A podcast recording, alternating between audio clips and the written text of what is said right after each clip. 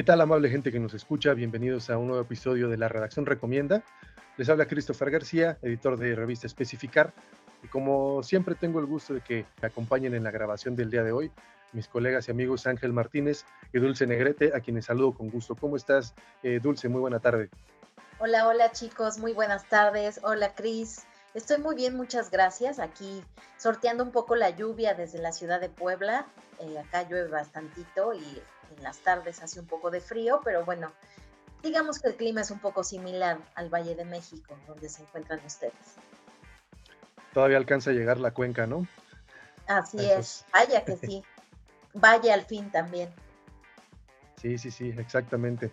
Pero bueno, por lo menos ya este, son un poco eh, más llevaderas las lluvias eh, que, que los calores extremos que estuvimos viviendo hace un par de meses, ¿no? Así es, aunque bueno, debo confesarte a ti y a la audiencia que a mí me chifla, me encanta el calor. Yo fui muy feliz a mediados de junio porque a mí me encanta andar como lagartija sintiendo cómo me escurre el sudorcito así por la cara. Yo sé que es raro, a la mayoría no le gusta, pero a mí sí, me, me gusta mucho vivir esa experiencia de sentirme abochornada trajiste a mi mente una, mala experiencia que tuve en algún momento en el transporte colectivo, eso de que me escurriera el sudor este, por aquí, por allá, no, era muy agradable. Pero bueno, como tú dices, cada quien sus, sus preferencias climáticas. Así es, cada quien sus preferencias climáticas, justamente. Pues qué gusto saludarte, Dulce, como siempre. Ángel, amigo, ¿cómo estás? Muy buena tarde, gusto saludarte igualmente. ¿Qué tal, Cristo? Hola, Dulce, eh, muchas gracias por este recibimiento, hablando acerca de, la lluvia. Quiero pensar que el tema de, Dulce acerca del calor tiene que ver con que ha sido una especie de trotamundos y ha estado en lugares de clima cálido, según nos ha contado, y también, bueno, para contarle a la audiencia, y eso ha permeado en su manera de, disfrutar del clima. Yo, yo soy más de la idea de que depende del contexto, de que el contexto como en, como en el lenguaje lo es todo, el calor que produce el asfalto es horrible, el de la ciudad generalmente es horrible, pero si estás en una zona de playa, es agradable, es simpático. Creo que depende mucho cómo, cómo estés. Pero hablando de, estas experiencias de calor terrible, yo también recuerdo una de, de, Monterrey en donde pues sí era complicado tener que pasar cuatro cuadras, ¿no? En, en el, con el sol a plomo, ¿no? Entonces, ahí sí no estaba tan, tan divertido. Respecto a la lluvia, creo que es lo mismo, ¿no? Con la lluvia pasa exactamente lo mismo. ya lo habíamos platicado en algún podcast, Christopher y yo, era como, si estás en casita con un libro, con un cafecito, la lluvia puede golpear tu ventana este padre y es inspirador, pero si estás en la calle y estás próximo a, salir, estás por salir del metro, es horrible, ¿no? Este, si se atasca el metro por lluvia, es terrible y seguramente algunos de los escuchas que están en la Ciudad de México van a coincidir. Eh, pero ambas, ambas proveen cosas, eh, entonces creo que depende del contexto, las dos son fascinantes o terribles. En ese sentido, creo que el tema, el tema de hoy vinculado con las lluvias y vinculado con, eh, con los encharcamientos, con las inundaciones, con, con, la memoria hídrica que tiene la Ciudad de México, pues elegimos hoy contarles, estimables escuchas, sobre pues un poquito, un breve repaso ¿no? de, la, de los sistemas de captación de agua y de distribución de agua, desde luego. Haremos mención de, de unos cuantos eh, que históricamente tienen especial relevancia para las civilizaciones occidentales principalmente. Pues bueno, creo que bajo la lluvia nos inspiramos, como diría mi, mi amigo Ángel, ahorita que estamos en casa, para, pues para hablarles del tema, ¿no? Esperamos que, que sea, que les, que les guste este episodio y que eh, les ayudo a conocer un poco más de cómo se ha este, históricamente desarrollado la Ciudad de México, tanto en distribución de agua potable como en, drenaje. Eh, pues si, si, no tienen inconveniente, mis estimados eh, interlocutores Ángel y Dulce, pues comencemos con, con este breve, breve repasito que, que dijimos, que por cierto, déjenme comentarles que esta, esta nota la que haremos o que tomaremos como guía para para contarles de la historia de los sistemas de distribución de agua, pues está disponible en nuestro sitio web, en la sección de, paso. Ahí encontrarán eh, una suerte de litografía, un, grabado de, una, de un sistema rudimentario eh, de la antigua Mesopotamia, eh, pues que con base en, en, contrapesos permitía a los pobladores de, de, aquellos pueblos y de aquellas épocas extraer agua de los, de los cuerpos de agua cercanos y después sumando este mismo sistema de contrapesos, pues además de extraerla fácilmente, comenzarla a distribuir a lo largo de, de varios kilómetros eh, en la ciudad, ¿no? De hecho, esta, es interesante esa, esa imagen que utilizamos para, para, referirnos a la nota o para hacer este, como ilustración principal de la nota, pues que es un, un sistema que, del que se tiene todavía pues un poco de conocimiento en la, en la actualidad, ¿no? En, algunos, en algunos lugares todavía se utiliza, donde hay mucha tecnología eh, de bombeo o algunos sistemas más sofisticados pues aún se utilizan estos métodos o el simple, es, e, es facilitar el simple hecho de, agacharse con una cubeta y sacarla del río. permite utilizar menos fuerza para, para extraerla y después llevarla donde la necesitamos. Así es, Cristo. Eh, el antiguo método del, que estamos hablando era, era el Shadow, una especie de, bueno, ya lo había comentado, que, que tiene sus orígenes hace 2000 años en la antigua Mesopotamia y cuya intención era justamente poder acercar el agua a, ciudades que ya no estuvieran tan, tan cercanas a los ríos, ¿no? Que, fueron pues, los primeros lugares de, asentamiento pues, de, las, de las ciudades o de la civilización moderna, ¿no? Sí, y, de hecho es hace 4.000 años, amigo.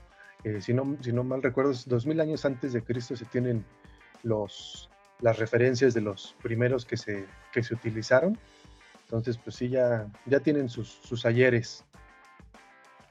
Justamente aquí lo padre del agua, perdón que te haya interrumpido, Cris. No, adelante, Dulce, adelante. Aquí, aquí lo padre de, bueno, no lo padre, sino más bien lo interesante, lo importante y la aportación que hicieron pueblos como, en este caso, Mesopotamia, es que evitaban que las personas tuvieran que ir con los cántaros de barro a tener que coger el agua directamente de los ríos, ¿no? Entonces, como las ciudades se iban muchas veces alejando de esas orillas, de esos ríos, entonces lo que hicieron a través de esta tecnología de la que habla Ángel es crear con una serie como de ramas, eh, hicieron una especie como de escaleras que hacían que subiera, que, el agua se manteniera desde arriba para que así se pudiera transportar. Y ya después surge todo esto de eh, generar canales de distribución donde el agua pudiera seguir su cauce o, seguir su cauce o su camino. Sí, que ahí es este, es bien interesante, ¿no? El ingenio, el ingenio humano como se ve ejemplificado en, esto, es simplemente como el contrapeso, pues que genera una, la fuerza de la polea, es ahora sí que el mecanismo físico que ahora conocemos, y luego pues multiplicarlo, ¿no? Que eh, por lo que entendemos o por las referencias que se tienen, se elevaban primero, como dice Dulce, a través de una suerte de escaleras, varios de estos shadows, si es que, si es que así se pronuncian, porque no, este, no hablo árabe, que supongo que es el, el, idioma en el que está esta palabra o este término, y luego pues servirnos como, como todavía se utiliza, por ejemplo, en la Ciudad de México, de la fuerza de la gravedad, ¿no? Para transportarla. Sabemos que la ciudad de los tinacos, aquí en la Ciudad de México, pues usamos, primero subimos el agua al tinaco y después que baje solita y la misma fuerza permite que, se distribuya con suficiente presión para llenar pues, el tanque del inodoro, activar el calentador de agua, que se pueda utilizar en, las llaves de la cocina o en el mismo, mismo lavamanos del baño, ¿no? O pues en, quizás en las llaves de jardín para aquellos que tengan jardín. Y, pero pues bueno, desde entonces hemos eh, como civilización utilizado la fuerza de gravedad para esto y pues bueno, como decía Dulce, después ya se usaron los canales, que aquí en la, misma nota se hace referencia a los, de los acueductos romanos, pero que aquí en México tenemos, y bueno, en todo eh, Latinoamérica, pues se tienen los, los acueductos, eh, el más famoso, el desarrollado por, por el rey poeta Nezahualcóyotl, que todavía hay vestigios por ahí en las carreteras, cuando, cuando salimos de la ciudad se pueden ver como pedacitos de esos acueductos, y pues que también permitían llevar a través de la fuerza de gravedad desde las montañas, pues el agua, ¿no? A las diferentes eh, ciudades que componían la civilización de, del México antiguo. Y justamente sumando a esto del México antiguo, Otro tipo de tecnología que se utilizaba en aquella época y que tiene que ver con lo que acaba de decir Cristo, que es parte de otra de las notas que también se ha manejado en especificar y que también los invitamos a que le echen un ojo, a que le den un vistazo, porque es muy, muy eh, interesante. Tiene que ver con los jagüeyes y los chultunes, ¿no? Justamente, por ejemplo, los jagüeyes eran una especie como de depósitos pluviales que estaban a cielo abierto y eran, y eran muy comunes, por ejemplo, en lo que es el centro y el sur de México. Entonces, eh, por ejemplo, en, las zonas mayas eh, se han encontrado muchos vestigios de este tipo de, tecnología, que era la que utilizaban eh, estos ancestros o estas civilizaciones más bien, para poder captar cierta cantidad de agua y a partir de, esa captación, pues poder desarrollar su vida. Cristo y Dulce creo que van a coincidir conmigo en que algo interesante de esto que estamos platicando es que en diferentes regiones ya existe la conciencia de, la importancia del agua y de cómo tener estas alternativas de, ahorro o de, uso o de poder tener sistemas que, te permitan cierto manejo del recurso sin tanto esfuerzo, ¿no? Eh, me parece muy interesante resaltar esta coincidencia, ¿no? Esta, este, voy a decir sentido común, pero espero que sea algo más, de, de poder aprovechar el, agua de lluvia. Hay algo muy curioso acerca de los, de los hawaiies. Hay uno, y yo me sorprendí cuando lo vi en persona, eh, yo, y espero que Dulce nos pueda contar al respecto, si no se lo voy a dejar como tarea. En la pirámide de Cholula, como ustedes saben, Dulce es nuestra corresponsal y está en, en Puebla. Bueno, en la pirámide de, Cholula existe un Hawái.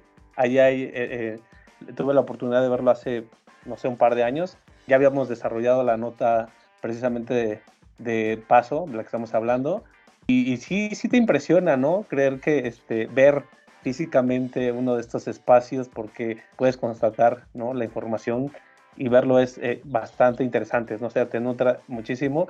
Entonces, Dulce, si puedes ampliarnos un poquito más la información de si estoy en lo correcto o si vi bien, y si no, este, dejártelo de tarea porque yo creo que, y a todos los que vayan por allá por, por Cholula, si me pueden eh, corroborar o desmentir esta información. Yo creo, estoy seguro de que, de que sí era, pero estaría padre poder tener un diálogo acerca de ese Hawái que no nos queda lejos, ¿no?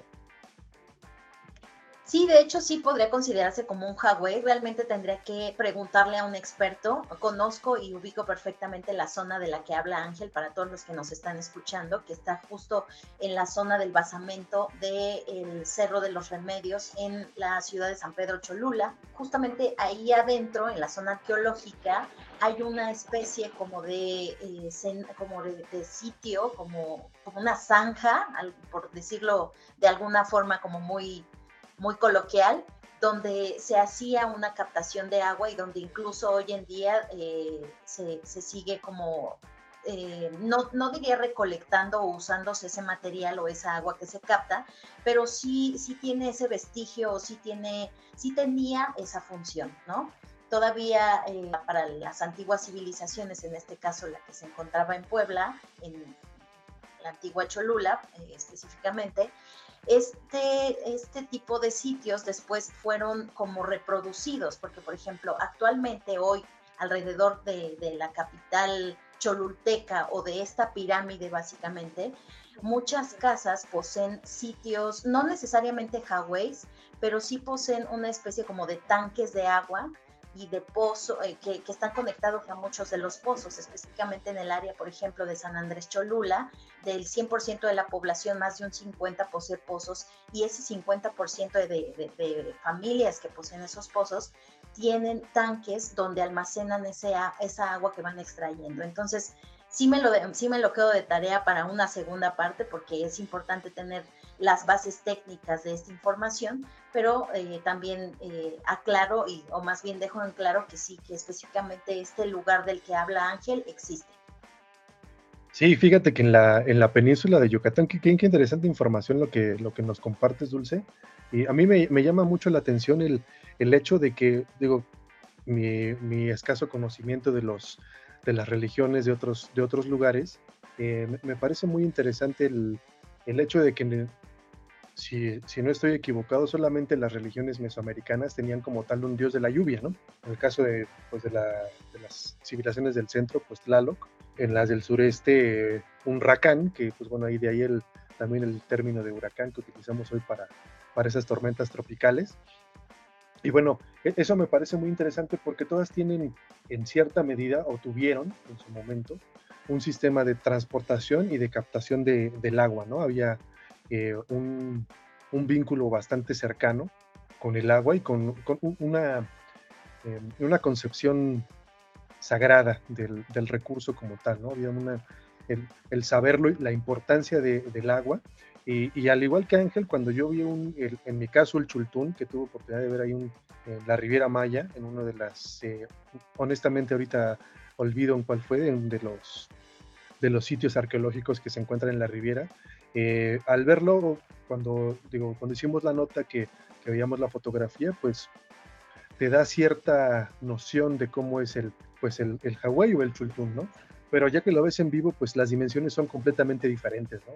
Podrías pensar que es un, cuenco pequeño, pero verlo en vivo son, son cuencos de, un diámetro bastante amplio, lo que pues les permitía, desde luego, recolectarla en, en cantidad suficiente para que las personas pues, pues se acercaran y tomaran lo que necesitaban para sus, ya fuera para sus rituales o labores de limpieza, porque también quiero recordarles que en, las notas de especificar podrán encontrar una sobre la historia de la regadera, y pues México es uno de los, o los mexicanos somos uno de los, de las poblaciones más limpias del mundo, nos encanta bañarnos, eh, algo que no heredamos de, los conquistadores europeos, por fortuna, que son un poquito menos asiduos de, del baño y la limpieza, ¿no? De ahí sus, sus perfumes tan, tan buenos.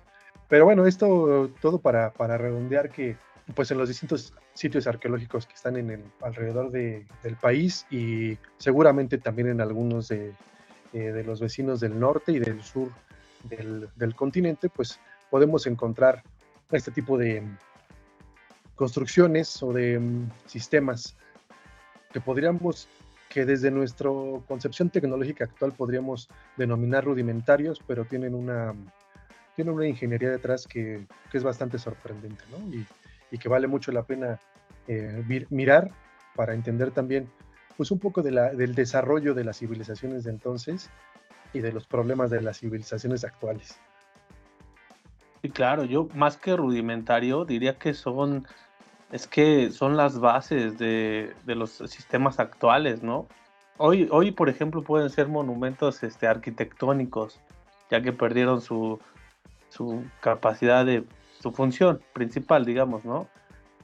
Pero las bases que sentaron para, para los sistemas de, de distribución, digamos, hablando de estos, de los acueductos, ¿no? De estos sistemas, son, sí son rudimentarios en el caso de los chagüeyes y los chultunes, en el sentido de que son muy prácticos, ¿no? Son algo que uno podría, o sea, no necesita mayor ingeniería para decir, bueno, hay que hacer esto para captar agua, ¿no? Pero llegar a esa concepción en ese momento creo que es un muy, muy, muy avanzado, diría yo. Y en el caso de, los productos y de toda esta infraestructura de distribución del agua, pues es, es este, sí, trabajos de, de ingeniería de cartografía, quiero suponer, eh, enormes, ¿no? O sea, simplemente para tener un dato que compartirle al público, el primer este, sistema de, drenaje de la ciudad del, Valle de México, que data de los siglos XVII y XVIII, se inauguró en 1788, en el siglo XVIII, pero se construyó, se empezó a construir un siglo atrás, ¿no? O sea, para que tengamos la dimensión de lo, de lo que implica, que implicó tener nuestro primer sistema de drenaje en, el Valle de México. Y, hacer hincapié, amigo, que, el que se tardaran tantos siglos eh, en terminarlo, o bueno, por lo menos, eh, sí, pues un par de siglos, o siglo y medio, pues tuvo que ver mucho con, con justo lo que decíamos al principio, ¿no? La, el que la Ciudad de México o el Valle de México fuera pues naturalmente un, lugar de agua, ¿no?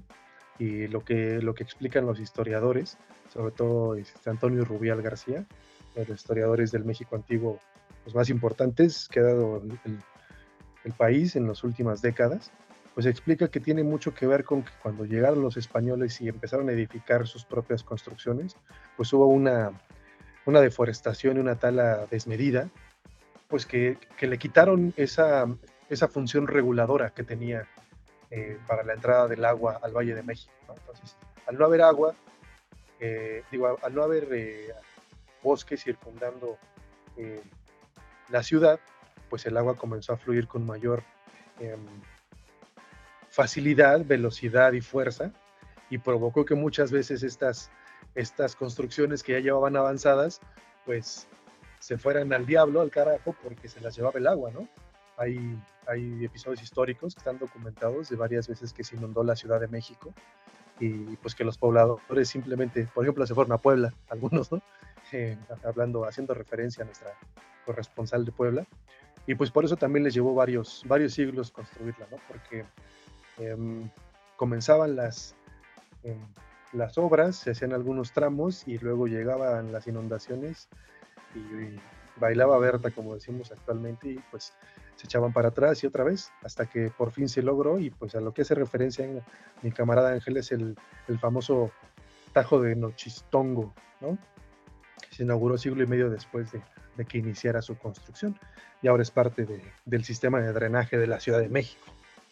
Así es, amigo. Imagínate, nosotros estábamos muy al pendiente porque el túnel emisor oriente, que es el más, eh, la construcción de infraestructura más grande reciente para este tipo de, casos se tardó 11 años, ¿no? Y nosotros ya estábamos como, como presionando acerca de a ver cuándo nos los van a entregar. Ya se, tardaron. sí, así es. Eh, poca memoria histórica tenemos. Correcto, amigo, correcto. Y pues bueno, ya ahorita eh, decíamos en un, en un principio, bueno, en alguna parte hace unos minutos la, la memoria histórica del Valle de México, pues estas, estas primeras construcciones se han ido deteriorando, ¿no? La misma, el, mismo tema del el suelo en el que está construida la Ciudad de México, pues ha hecho que se hayan tenido que hacer adecuaciones al drenaje, el, el, túnel emisor oriente, el, famoso TEO que ahora se le llama, es la, la más grande y eh, la, la, más grande infraestructura de drenaje que tenemos y desemboca justo en Atotonilco, en la planta de tratamiento, que es también la más grande de México y de Latinoamérica, si no, si no mal recuerdo, también inaugurada en 2019, si me, si me permite ser preciso la memoria, pues la Ciudad de México en pocas, en pocas palabras se ha ido hundiendo y con, esa, con ese hundimiento se ha ido hundiendo el drenaje, que antes, como decíamos, pues se servía de la gravedad del terreno para desalojar el agua de la Ciudad de México y pues ahora se requiere mucho bombeo, mucho, muchísimo bombeo que implica toneladas de, kilowatts, si es que se puede llamar de esa manera, o, eh, bueno, un, consumo muy elevado de electricidad.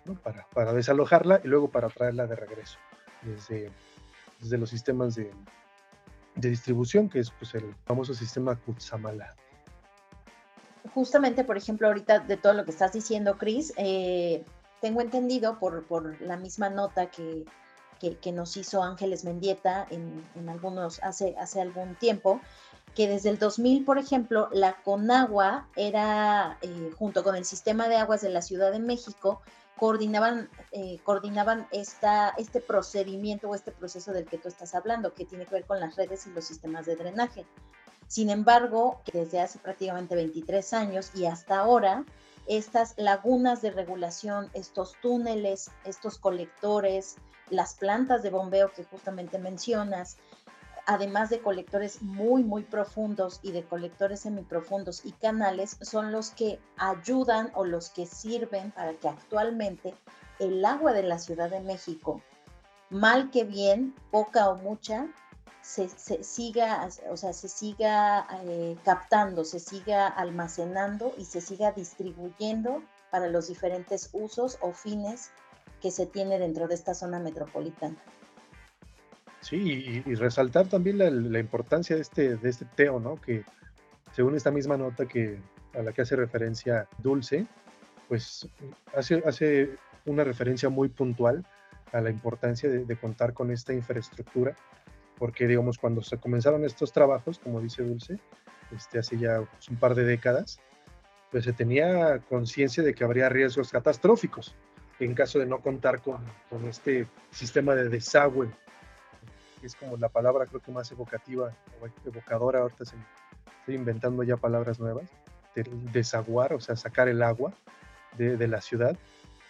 Eh, si no se contaba con esa infraestructura pronto, pues una inundación por la falla en el sistema de drenaje, se, hacían estimaciones que podía alcanzar hasta 5 metros de altura, sobre el aeropuerto internacional. Imagínense, imagínense el aeropuerto inundado por 5 metros de, eh, de, altura de agua, ¿no? es, es inconcebible, es el tamaño de, eh, dos veces un departamento promedio, que tienen una altura de techo de 2 metros 35 en promedio actual. Entonces, sería imposible. De ahí eh, creo que nos podríamos hacer una idea de la referencia que les hacía antes a, las inundaciones históricas que destruyeron la Ciudad de México. En, en, Chicago, por ejemplo, hicieron, dieron origen a la NFPA, eh, los incendios, ¿no? Acá en la Ciudad de México, pues dieron origen al, al TEO y a la infraestructura, de drenaje que tenemos, las inundaciones que, que le partieron la mandarina en gajos, como diría mi mamá, eh, a la Ciudad de México, pues en aquellos, en aquellos episodios históricos. Entonces, son sistemas de infraestructura que, actualmente pues permiten que la vida siga, siga fluyendo, otra vez haciendo referencia a los, a los líquidos, y decía Dulce bien que mal, que creo que en muchas ocasiones más mal que bien, a que funcione la ciudad, ¿no? Con sus con las vialidades que también colapsan muchas veces por las, la incapacidad del, de los sistemas que, con los que contamos para desalojar, pues es agua que regresa a donde una vez estuvo. Yo quiero pensar también que hay en esa hay también una especie de falta de planeación integral, porque no sé si es mera suposición, he visto ciertos, ciertas nuevas construcciones que apoyan, pongamos por caso, la vialidad, pero descuidan el, el hecho de dónde, dónde están construidas, ¿no? Entonces resuelves el tema de, la vialidad, pero resulta que en, en, el tramo de vialidad que tú compusiste hay un río y el río tiene que, tiene que mandar el agua solamente por mero instinto y gravedad hasta a la avenida principal, ¿no? Resulta que la avenida principal pues está, tiene esta nueva, nueva estructura que le impide fluir libremente y entonces genera unos encharcamientos terribles. Terribles quiero decir irreales en el sentido de que una lluvia de una hora provoca un tráfico de cuatro horas porque el, el agua no puede correr. Y yo creo o espero eh, estar equivocado, que fue una falta de planeación y quiero pensar que, bueno, más bien pienso que así puede suceder en muchos casos. Yo coincido contigo, amigo. Creo que la falta de planeación, como me relataba desde los españoles, existe, ¿no? Es como aventarse a construir sin, sin pensar en lo que va a pasar. Y fíjate que ahorita me, cuando estabas platicando, amigo, lo del, cuando estábamos platicando los, los tres eh, interlocutores sobre los, los sistemas eh, pues, de las civilizaciones prehispánicas para captación y distribución de agua, eh, pues me vendrá a la mente, ¿no? Porque tú dices, pues son una ingeniería tremenda, ¿no? Los, acueductos, unos cálculos, como decías, de cartografía, de orografía, conocimiento de, de, las pendientes, de las montañas, del terreno, por dónde llega todo.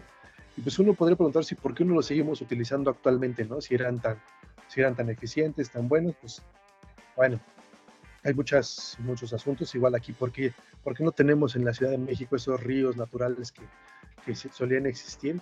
Eh, pues bueno, es un, es un tema de, de, salud principalmente, ¿no? Sabemos que eh, pues una ciudad conforme crece empieza, empieza a generar más desechos y, y, pues bueno, en un principio los, los ríos comenzaron a contaminar, así podrían ser una, eran una fuente de, de enfermedades para la población, ¿no? De ahí la, la decisión de, de entubar el río, para los que conocen la Ciudad de México, el, viaducto, Río Piedad, pues es un, río entubado. Aquí en, México, en la Ciudad de México existe ya solamente eh, un río vivo, que es el, Magdalena, y, el, un par de lagos.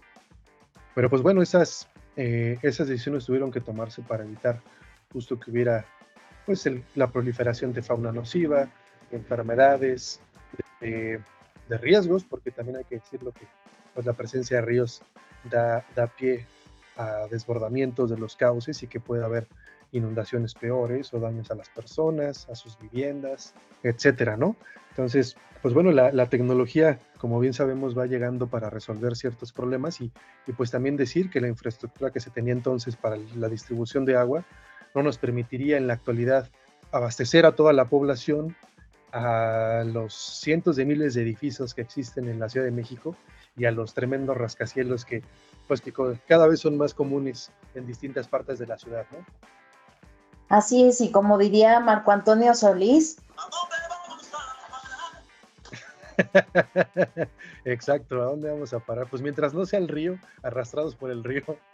Es que es la verdad, o sea, ya después de haber escuchado todo este panorama y de, hacer una reflexión sobre justamente cómo los seres humanos, específicamente los mexicanos, hemos, o sea, nuestra relación con el agua actualmente, si nuestros antepasados nos vieran, eh, nos, nos mirarían con una mirada de reprobación incluso los antepasados, este, no sé, de los, los colonialistas, porque sí fue, creo que la relación que tenemos actualmente con el agua no es, no es la mejor.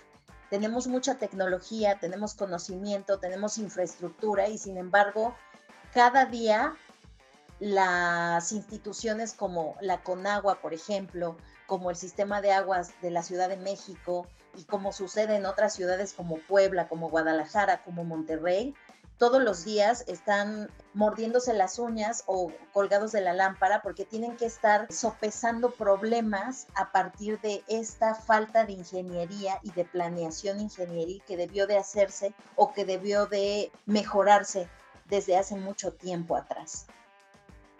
Qué bueno que lo mencionas, Dulce, yo sí quisiera destacar que dentro de todo lo, malo o equivocado que, se puede hacer o que se, ha, que se hecho en el pasado respecto a esto, en la actualidad hay programas que pueden ser muy pequeños, pueden ser muy discretos, pero que están ayudando en este tema de, de captación de agua a contrarrestar estas carencias, este déficit de agua que tenemos en el Valle de México y en otras en otras ciudades.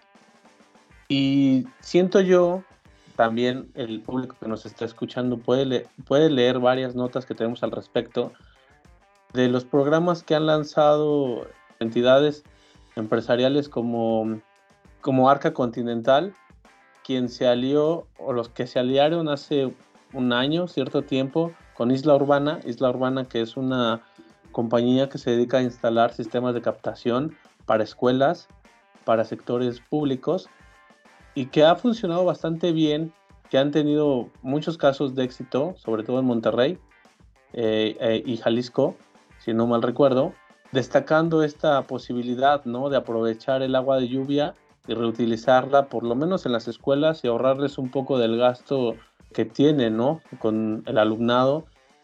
Y a mí sí me gustaría destacar por ese lado instituciones privadas estén también conscientes de, la importancia de generar estos programas, de continuarlos y de, de dar testimonio ¿no? de esos hechos. Por el otro lado, el gobierno de la Ciudad de México hace un par de años implementó también este programa de instalación de como tal un sistema de captación de agua pluvial en el que tú te inscribes, es muy sencillo el trámite, tengo entendido, no lo he realizado, pero seguramente en algún momento lo haré. Eh, tú te inscribes, bueno, empieza el periodo de lluvias, que es cuando empieza el programa.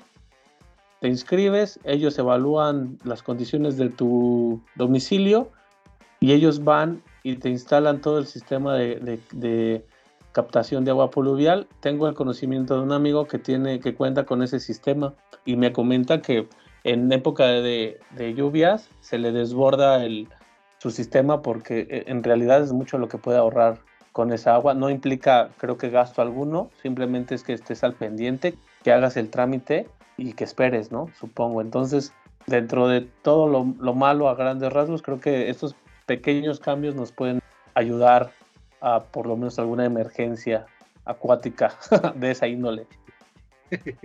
Para, el sábado de gloria, amigo. Ándale, ya no gastas este, esa, te avientas la del sábado pasado. Fíjate que es, curioso, ¿no? Que dos poetas hayan desarrollado dos, dos sistemas sumamente importantes vinculados con el agua, ¿no? El acueducto de la antigua Tenochtitlan y pues el WC. Dos poetas, Sir John Harrington, que está descansando sus huesos en, algún lugar de Inglaterra. Agua de pues, que los suyos estarán por aquí en algún lugar del Valle de México. Yo siempre he dicho que los poetas vamos a conquistar el mundo en algún momento. Pues a conquistarlo entonces. Pero pues como que nos estamos durmiendo, ¿no? Es que yo creo que hay lugares donde se te da muy bien el pensar y seguramente pensado muy bien en, este, en esos lugares. Eh. Por eso lo inventó Harrington, ¿no? Me dijo, necesito un lugar más cómodo para pensar, un poco más privado. Exacto. así es, así es. Eh. Pues ahí tiene la, información, estimada audiencia. Creo que eh, les hemos dado bastante en qué pensar. Ojalá que tengan oportunidad de revisar estas notas. La verdad es que en, el sitio web de Especificar, especificarmag.com.mx, eh, prolifera la información vinculada con, con, el agua, con los sistemas que existen en la actualidad, principalmente en el Valle de México, pero también, por ejemplo, eh, bueno, Ciudad Universitaria, que forma parte del Valle de México, tiene un sistema muy, muy complejo de drenaje, captación y distribución interna de, de agua potable, tiene cuenta con varias plantas de tratamiento, etcétera. Y pues invitarlos a que, a que exploren la información que tenemos ahí. Estamos seguros de que les será de mucha utilidad y, por lo menos les, les, llevará a la reflexión, a la reflexión ahí en el, mientras están en el invento de, de Sir John Harrington. Así es, el uso del agua implica diferentes este, estrategias, las de nosotros, sin ser poetas ni, ni, ni, grandes inventores, puede ser fácilmente sustituir nuestras regaderas, nuestros sanitarios, nuestras llaves, incluso de cocina, por sistemas ahorradores y yo creo que ahí ya estaríamos eh, contribuyendo y entonces nuestros antepasados nos podrán, no nos podrán decir, eh, no esperaba nada de ustedes y aún así nos, nos defraudaron. y aún así Entonces, para minimizar esa, ese reclamo, ahí, ahí este, el consejo. Sí, yo creo que sí dirían, sigo teniendo ganas de sacrificarte a Tlaloc muy probablemente, creo que eso también lo dirían. Eh, amigos, Dulce, Ángel, si son, si nos pueden eh, recordar las, las redes sociales para que nos, sigan nuestros, nuestros escuchas y se mantengan al tanto de las noticias que publicamos en relación con el agua y con, pues bueno, los diferentes sectores con los que ya saben que tenemos vínculo. Pues para no pelear, yo les recomiendo por favor a toda la audiencia que nos lean en el, en el sitio web que es www.especificarmac.com.mx. Bueno, nuestras redes sociales eh, ya las conocen, todas son revista Especificar o Especificar Magazine. En todas nos encuentran de cualquiera de las dos maneras. Si no es una, ponen la otra y seguramente les apareceremos. Eh, lo que sí también quiero aprovechar es para invitarlos a leer nuestro más reciente número, de especificar, que ya está disponible en nuestro sitio web, que lo descarguen. El tema central de esta edición tiene que ver con justamente temas de sustentabilidad en general, una reflexión interesante de varios arquitectos sobre qué estamos haciendo para llegar al, al cero neto y si, si es más una especie como de utopía, falacia, pero es muy interesante poder tener esta, este ejercicio de voces, como lo, como lo nombramos. Eh, por favor, léanlo. Y nada más, amigo. Todo lo demás te corresponde. Me corresponde también recomendarles, amigo. Muchas gracias por las recomendaciones, Dulce. Muchas gracias también por recordarnos el sitio web donde pueden visitarnos y pasarse el día entero leyendo toda la información que tenemos para ustedes. También en la nueva edición y que pronto estará disponible también ya en el, en el sitio web como, como artículo eh, digital, eh, recomendarles la lectura de un caso de éxito que se desarrolló en, la ciudad de Toronto, en Canadá, con un, sistema de bombeo de la, de la compañía Armstrong Fluid Technology, que, bueno, dentro de los sistemas, también dentro de lo bueno que, que hacía hincapié este Ángel hace unos momentos, eh, en este vínculo entre distribución de agua y ahorro de energía, pues Armstrong es un representante de, de unas tecnologías que permiten lograr ambos y en este caso pues eh, llevaron a cabo el reemplazo de una bomba eh, dedicada al suministro de, agua al, sistema de calefacción de un hotel, del hotel Park Hyatt en, la ciudad de Toronto, como les mencionaba, y simplemente con el reemplazo de una bomba que tiene pues mucha tecnología e ingeniería dentro y, previamente a la, instalación se logró un ahorro de, 60% en el consumo de, electricidad, varias toneladas de emisiones de CO2, al, de CO2 al año y pues obviamente una distribución eficiente del recurso para el funcionamiento de los sistemas de calefacción, que se imaginarán que en Toronto pues no son eh, nada necesarios, ¿no? Entonces, ahí las recomendaciones, estimada audiencia, muchas gracias por seguirnos eh, en este episodio de la redacción Recomienda. Eh, muchas gracias también a, Ángel y a Dulce por acompañarme en este, en este capítulo, por compartir micrófonos y por siempre eh, tener a la mano comentarios tan atinados como los que comparten con nosotros. Thank you.